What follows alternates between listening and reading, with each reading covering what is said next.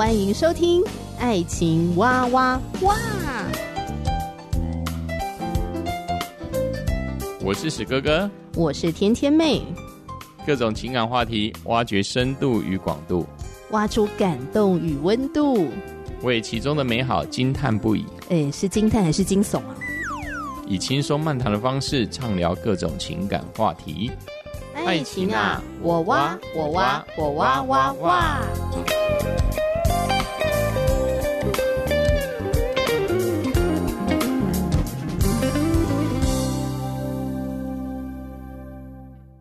欢迎收听《爱情哇哇哇》，我是天天妹。我们今天的要聊的主题呢是“千金难买我喜欢”，金志琼错了吗？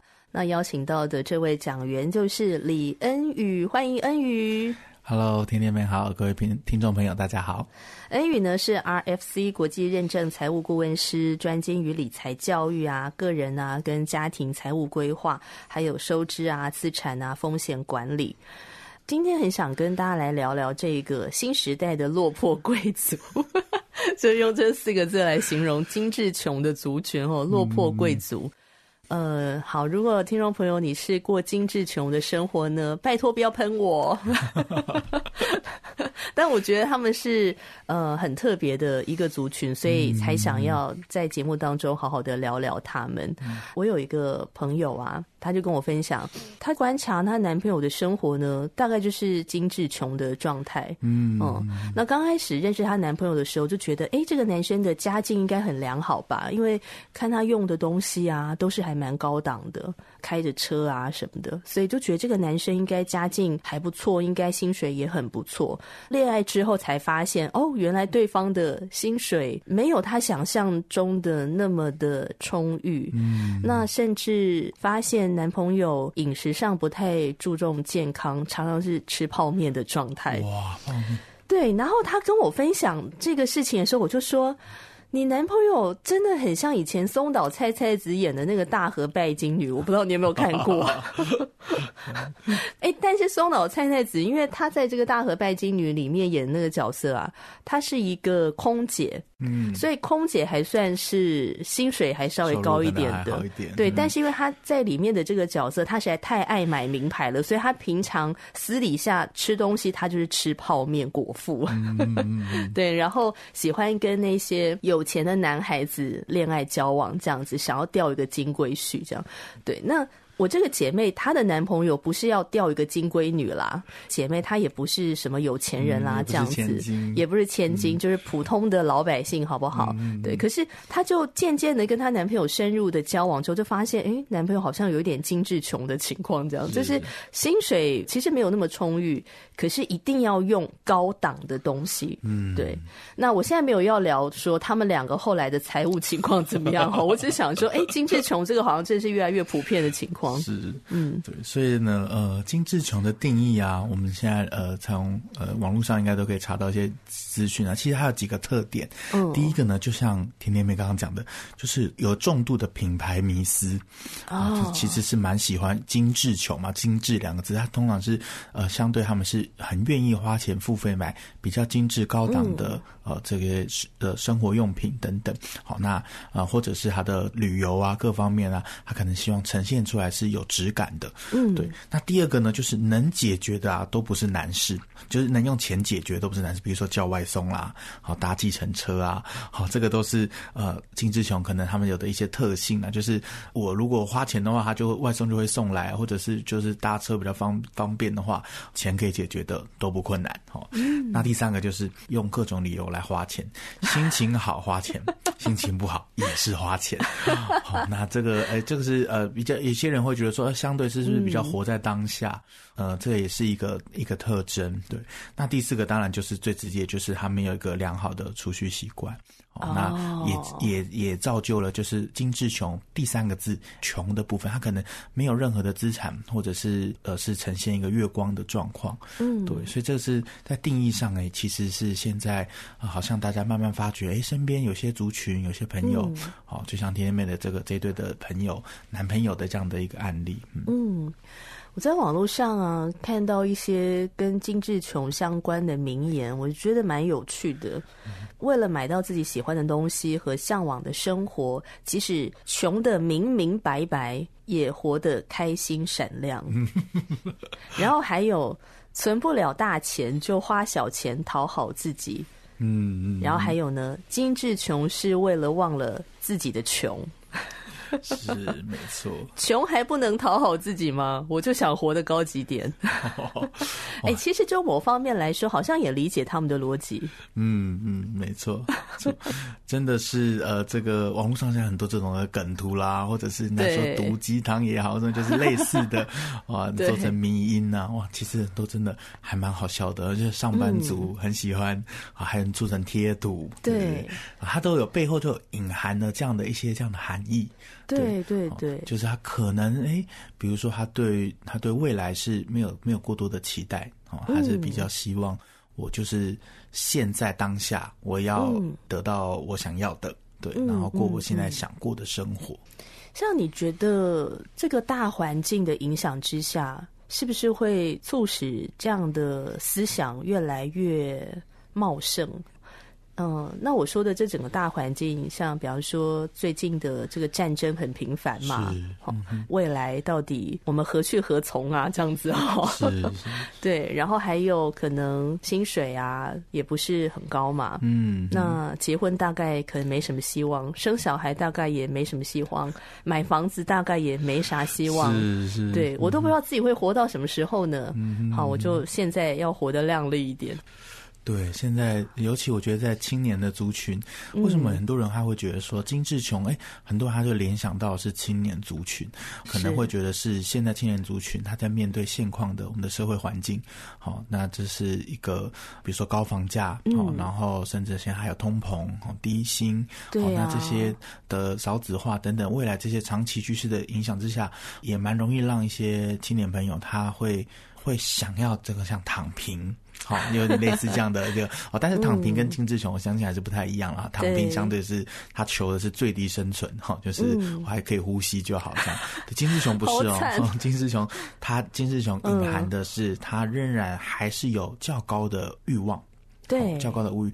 那这个呢，有时候我们在一些讨论的，或者在这个也算是研究当中，其实发现最大的问题还是落入在这个社群媒体的崛起。因为看到别人有比较好的生活品质啊，或生活样貌，好，你看到明星也好，看到网红也好，或者看到自己的亲朋好友也好，好，因为你太快可以取得这些资讯了，所以让人也很容易落入。一个这样的比较，因为我们知道人其实它是一个、嗯、大部分来说，我们还是一个群居的团体的这个的这个生活形态。好，其实要完全不受别人影响，其实是蛮困难的。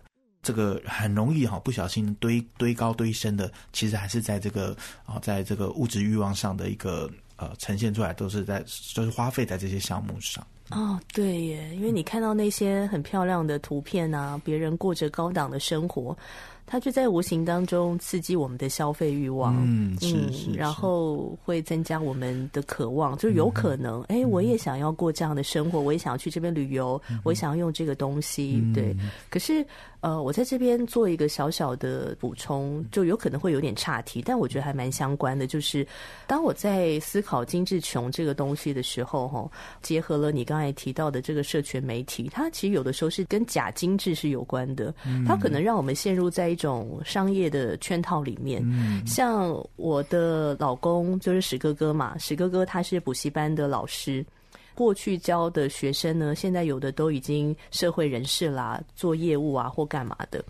他为了要取得大家对他的工作的信任啊、呃，相信他的能力，所以他会花一些的钱，然后去租名牌的跑车。用租的，不是他自己能力去买的。嗯、那他自己头脑是很清楚哦，嗯、他自己知道他为什么要拍这些照片。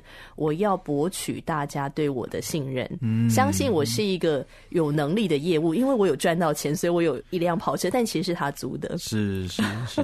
哎，这个网络上这这一类的故事或者是真实案例，真的也很多。对呀、但是我觉得一般的乐听人很难去分辨，他到底是真的精致呢，还是？假的精致。没错，对，他到底有钱呢，还是其实他真的非常穷？可能他比你还穷。嗯，可能未来啊，我不一定要用租的，我可能请 AI AI 帮我画，对呀，画一个图就可以了。真的，对对，我就不可能不用租的，我就可以把我这个啊 P 图现在也很流行了，可能我可以 P 一个我在瑞士的照片。对，对呀，真的真的，而且我觉得这个部分上一代的人应该很难理解。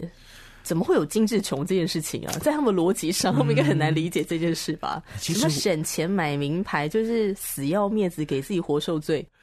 其实哦，这个蛮特别的哦，因为我他、嗯、我也看到了，也有这个这个社会学的教授，他也有提出不同的看法。哦，他说：“哎，精致穷有时有可能也有一个状况是，嗯、也有可能是我们给现代年轻人贴的一种标签啊。是但是其实啊，这个现象跟这个状况。”并不是只发生在现在的年轻人，嗯，其实过往在他们的年代或在他们的那个当时的呃时空背景，他们在呃这个教授年轻的时候，他的意思是说，其实他们身旁也是有很多这样的人。呃，只是说当时的社群媒体这些没有那么的发达，所以呢，我们不会探讨那么的清楚这个现象。但是他提到了，就是金志雄这部分，其实啊，在各个时代其实都是有发生的。嗯，所谓历史真的是 重演的，是是。所以呢，其实他他会不会哎，还是会源自于人内心啊，呃，对于一个价值感认同的一个这样的一个价值观的问题？我觉得是哎，嗯嗯，对。那现在的年轻人，如果现在的还呃青少年也好，或者是青年也好，他更容易因为社群媒体的影响，哦、嗯，他在这个价值感的认同上，他也会觉得哦，那我也需要 po 出这样的照片，哦，po 出这样的，嗯、或者是买这样的一个物品东西，我才能够哦，好像跟大家一样。那其实对，对这无形间，其实在价值感认同上，诶，可能就是有出了一些问题。嗯，嗯，好像也有一种。补偿性的消费心态在里面，嗯，就我赚钱好辛苦哦，虽然我赚的不多，但赚钱好辛苦，好累哦，所以我要好好的去花钱，好好的犒赏自己，叫报复性消费吗？还是？是是是没错，对，许多人他也因为有可能他是因为在他的工作上，嗯、他并没有得到了他理想上得希望得到了成就感或满足感，嗯、所以以至于他对工作的一个不论是抱怨啊或埋怨，好，他就也有可能转移到说。哦，那我要很大量的娱乐跟消费，能够来好像可以换取补偿，好像我在工作上受到被苦待的一种补偿，这样子。嗯，感觉会进入到一个恶性循环里面，哦，嗯，没错，是。嗯，怎么样跳出这个老鼠圈呢？啊？对，这个是一个很好的问题。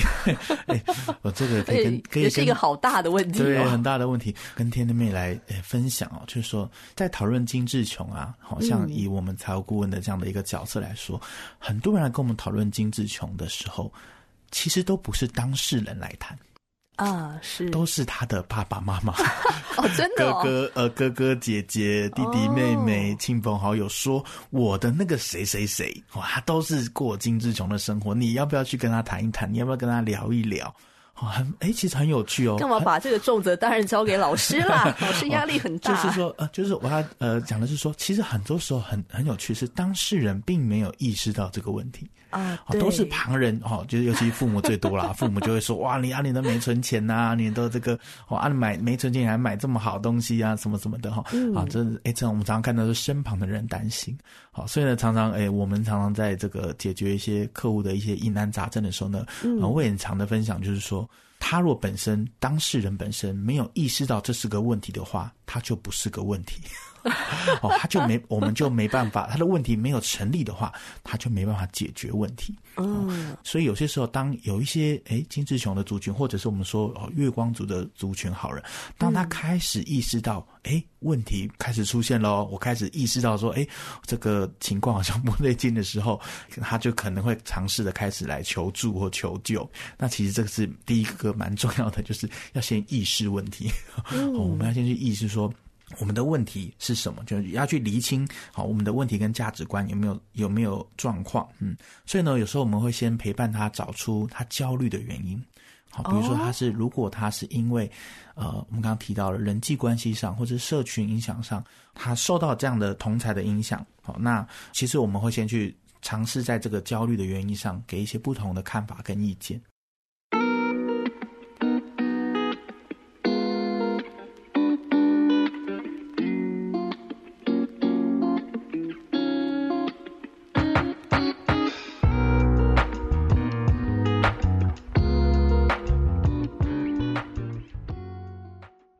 有时候可能也有可能啊，人家说随着年纪的一个生命历程的成长，哦，他才发现到说年少轻狂好像已经不能够那个对，不能够撑撑不撑不了了，对，好，他才意识到说，哎，没有储蓄的问题，好，或者是说风险过高的问题。他开始愿意来面对问题的时候，其实这是解决问题很重要的第一步。这样子，嗯，自觉，自觉，没错。病识感，对对对，好，所以很多的病识感都是家人在旁边，病识感很重。对呀、啊，都是皇帝不急急死太监呢、欸，真的。是是是对，所以呢，当呃，如果他开始有自觉的话呢，我们就开始哎来做相关的讨论，说哎为什么存不到钱？哎、嗯、为什么会希望过很现在精致的生活？但是，却有一个财务上压力，好，面对未来的未来的生活的时候，对，那开始来逐步来讨论在收支管理上，好，那也先从理清价值观开始，好，我们还会回到我们上一集提到的，诶，他对未来他的理想的人生蓝图是什么？好，所以有些精致穷或者是月光族的族群，其实他们在当下，就我所呃面临到的这个经验来说，我觉得他们当下其实很多人他们是也是会痛苦的。也是会懊悔的，好，有时候大家觉得他们好像花钱花的很很爽啊，很爽快什么的，可是其实有时候他们当他们夜深人静，或者他们晚上看着户头的时候，他们其实还是多少会是至少有个三十秒的愧疚。对，其实他们并不愿意在这个环，这个、真的有三十秒，我想说 两秒钟，两秒钟，对对对，没错。所以可能有时候他们诶，在他们的心境当中，其实他们是会觉得他们是对未来的人生，好像仿佛有点像放弃一样。嗯，他会觉得说啊，未来不要期待好了，我过一天算一天。能够解决这样的问题的方式，嗯、还是会回到他要重新燃起他对未来以及他对人生的一些热情哦，跟一些规划。对，重新的对人生燃起热情，重新的找到对人生的希望。啊、如果用基督徒的这样的语言来说呢，其实就是我们前面提到，就是呃，你可以找到你人生当中的意向。或者是上帝给你一个一个呼召，呃，有一本书叫做《神的意向，我的梦想》，那他在当中就提到了，就是这个意象的重要性。他说，至少他会带给你四个很重要的礼物。好，就第一个带给你专注，好，让你可以专注未来的目标。好，然后再来还可以带给你呃一个平安，你可以对未来景况好，对未来的发展，你心中是可以保持平静的。好，再来还有热情，所以。这个都是他在书中有提到的几个呃，当你拥有意向的时候，你可以啊展出来的一个心心理的改变，好，那它才可以带动你现况生活的一些细节的改变。真的耶，我也觉得，如果我们要改变我们的生活，那首先改变我们的行为。但是怎么改变行为呢？那要改变我们的心啊，嗯、我们内心对一些事情的看法、角度，或者说诠释的价值观等等的，我觉得往往就是这个部分要改变是最难改变的。是是、嗯、没错。所以呢，在这个呃呃精致穷的这个呃族群当中，其实我们陪伴的过程中，还是会先从第一个哦这样设定目标开始，然后接着进到收支管理上，好，然后的细节好来做一些技术上的教导。可能在技术上的协助，哎、嗯，所以呢，跟大家想的不一样。大家想的，可能一般人想到这状况，就说啊，你就是要存钱呐、啊，哈，你就是直接每个月，好，那你就把某个钱，就是直接把它怎么存到一个拿不到的地方，啊、对。好，那后来实验证明，就是他通通还是拿得会 拿得出来。对，当他想花的时候，好，你用什么信封袋啦、罐子啦，哈，他想花的时候，他都可以拿得出来。对。或者最常听到就是，那你就每天少喝一杯咖啡，嗯嗯，这样的话你一个月下来就可以变相存了很多钱哦。是是是，这些方法我们听起来，它不是，他们这些都是很棒的方法，可是它比较像治标不治本。他没有解决人内心真正的问题，嗯，好，所以当我们分享理财先理心的时候，嗯、其实要梳理的是价值观。好，如果说我的焦虑焦虑的来源是来自于呃社群媒体，来自于同才，那我们也会适时的要做一些辅导跟协呃跟跟他做讨论，就是说那有没有可能啊？你需要在这个部分的呃，比如使用上或者用别种方法来让自己减少这些焦虑。完全的杜绝，我想可能很难。但是当你意识到了，哎，它对你是有害的时候，哎，让你可以适度的去减少焦虑。好，那比如说，呃，是不是啊，让自己花更多的时间做在其他的呃事物上啊，减少在社群媒体的时间，好，或者是减少出席一些其实不是很必要出席的社交场合，好，可能会影响你好内心哈，好，对于这个消费上的欲望上这些其实有帮助的，我觉得是从这个面向来着手。嗯，讲到财务啊，从上一期然后到这一期，我发现他都会碰触到生命底层很深的东西。是，没错，嗯、是。你就发现说，理财跟生命这两个真的是扣紧在一起的耶。嗯，没错，是的。这个我觉得就是呃，像圣经当中，它其实占了很高的比例是在谈论钱财的，嗯、因为我们的财宝在哪里，我们的心就在哪里。对，它是一个真的有高度相关跟连结的一个事情。嗯。恩宇，你在做一些专业的咨询的时候啊，会常谈到这个所谓财务健康跟全人整全的这个部分。嗯嗯，这个财务健康是怎么样去看待？要怎么去定义？嗯，财务健康，哎，这个我很也很喜欢分享，哎，这个财务健康。那这个像天天妹，你你来，如果。你你自己来思考看看的话，嗯、我们先从健康这个定义来来思考。我们用身体健康好了，我们用身体健康来形容，怎么样算是身体健康？嗯、呃，没有病痛，没有病痛。嗯，然后去医院检查的时候没有红字，没有红字。对，然后饮食是很重要的，嗯、吃什么食物？要吃原形的食物，少吃加工品。是。还有很多的面向一起整合起来，对，对，对，对不对？哎呦，怎么办？我觉得我讲的好 low 哦。不会不会，健康。嗯，对。所以，我们普遍我们认知的健康，其实当然就是我们有可能做健康检查，然后呢，健康检查的报告是没有红字的。哎，那内心的健康，好，比如说现在很强调这个生理健、心理健康嘛，对对。那心理健康，你觉得哎，它是什么样的？如果用你自己的定义跟想法的话。心理健康的话，就是能够。健康的看待自己，哎呀，这样讲好抽象。嗯、什么叫健康的看待自己呢？就是我不会跟别人比较。嗯，呃，我知道我要过什么样的人生。然后，比如说我上一集我有跟大家讲说，我现在过断舍离的人生嘛。嗯、好，也许就别人的角度，如果他是一个过得很精致的，他来看我，他就觉得你怎么那么拮据啊？是刻意过这么拮据吗？我就说我并不是啊，我就是想要过断舍离的节制的生活。嗯，也就是说。说健康的看待自己，就知道自己在干嘛，是，然后不会跟风，嗯、也不会落入比较。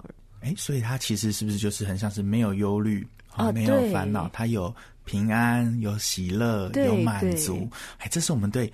内心啊，心理健康的一个定义，对不对？嗯、那财务健康其实综合以上刚刚我们讨论的也是这样。好，我们外在上，我们外在的物理上，我们是没有缺口的。好，比如说我在财务上的预备，嗯、我在整个财务计划上我是没有缺口。比如说，呃，我我现况的财务的呃是否按照。呃，我们的财务指标，我们的储蓄率也好啦，或者是我们的这个呃，在呃生活支出比啊各方面，诶，在各各个指标上有没有达到一个健康的？它其实是可以去做计算的。好，嗯、那还有财务目标上，就是说，诶，我的退休金，还有我的这些，比如说我的买房资产的基金、结婚基金等等，子女教育金，我在准备上有没有缺口？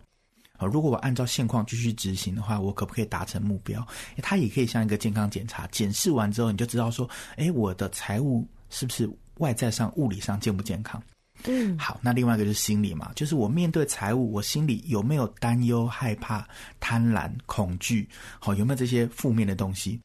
好，那有的话，诶，那就代表你可能还是有不健康的部分，因为我们要来面对。那健康的是什么呢？就我们刚刚提到了，有平安、有喜乐，好，然后有满足，好，所以我们对财务上的健康，我们可以用这两个面向来做评估。我外在上，好，我在。真的物质上这个部分，我有没有缺口？我有没有不健康？好，那心理上我也没有不健康？好，那从这两个，有些人他是心理很健康，他觉得我我我哦，我都为钱不担忧啊，不害怕，就但是他可能。好，其实是没有存款的，因应任何的风险。好，物理上还很不健康。那个就是自我感觉良好吧？对对对，但是一另外一个就是他物理上很健康，可是他内心怎么样都不健康。就是说，他可能钱已经很多了，很足够了，哦，他已经不缺了任何的这个在在财务上的这个的需要，可是他永远的担心。哎，钱呃不够多，或者是他想要再更多，哦，他就为此感到很焦虑、很害怕、很很很困扰。哎，那这个也我相信也不是大家心里想要的。好，对，所以呢，财务健康它又影响到了哎全人的健康。好，所以我们知道上帝托付我们管理我们的一生，好，包含我们的身体，好，包含我们的工作，好，包含我们的跟上帝的关系、里面的关系、跟人的关系、人际关系，好，还有财务，好，所以呢，财务健康呢，不代表你的全人，呃呃，就代表一定健康，好，但是呢，你的财务如果不健康，好，你一定会影响到其他的层面，人生的各个面向，好，刚刚讲人际关系啊，工作啊，好，还有甚至影响你的。跟上帝的关系，这也绝对也是，嗯。嗯，所以呢，我特别喜欢在教会谈的时候，我呃分享的时候，我们也不会只，我希望谈的一个观念概念就是，呃，我们不是只聚焦在财务这个事情，我们要更拉大另外一个更高的层次来看，是整个你人的整个生命的问题，嗯，好，人一生管理我一生的这个重要的管理财务这个事情，好，那它影响的层面是什么？真的，就像我们今天的主题，虽然是在谈精致穷，但是其实就像刚才恩宇说的，它是跟我们的生命是息息相关的。应该从生命，我们现在的生命的状态来谈这个话题。嗯嗯，那特别刚才恩宇有提到嘛，其实我们可以先来检视一下我们现在的呃生命的状况。重新的去想一想，那我们的人生目标是什么？上一集节目你有提到有六大步骤嘛？嗯、设定目标，然后盘点现况，需求分析，拟定策略，执行计划，周年检视。大家可以再回听上一集哈。嗯，至少听个三遍，你就会记住这六大步骤有多重要。所以我觉得，不管是不是精致穷，我觉得都要做这个六大步骤啦。吼，第一个，这个设定目标，好好的想一想，嗯，你现在的人生现况，然后你对于人生，你有什么样的期待吗？嗯，有什么样的目标吗？就对人生重新燃起那个热情跟希望，看见那个未来的时候，我觉得往往就会改变我们现在的一些心态，或者是生活的方式。嗯嗯，是。最后呢，我其实可以补充一个，也很也是一个非常重要的受用的一个观念跟方式，其实就是寻寻求帮忙，寻求帮助。嗯，对。那像我们如果在我们的个人的生命上出了一些问题，我们会找的对象会是。牧长、牧师，对不对？传道，好像这样的角色。我们生病的时候，我们身体有病痛不舒服的时候，我们会去找医生。对，我们当我们想要身体更健康、更健壮，好，然后有更好的运动表现的时候，我们可能会找健身教练。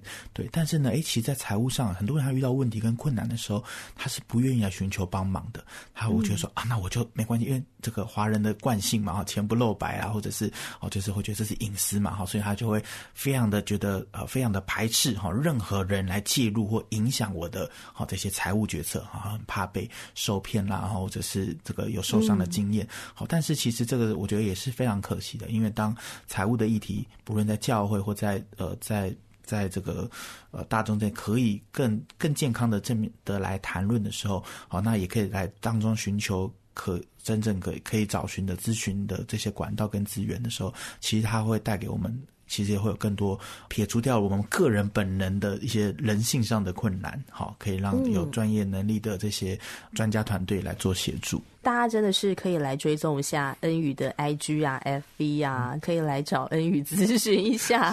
好，这恩宇，我现在遇到了什么财务状况？快点来帮我分析一下，我现在到底发生什么事了？没错，对对对。然后恩宇就会像医生一样来帮你诊断，帮助你对症下药，拿掉一些没有必要的东西。那你可能需要增加一些什么工具？这个其实是要克制化的。有时候我们去上课啊，或干嘛，那些当然也是很。棒，但是可能适用别人的，不见得适用在你身上啊。对啊，那是有时候真的是需要克制化的。嗯，今天很谢谢恩宇的分享。那我们就下一集节目呢，还会再继续邀请恩宇来分享。那希望大家继续的来锁定《爱情哇哇哇》节目。谢谢恩宇，谢谢，拜拜，拜拜。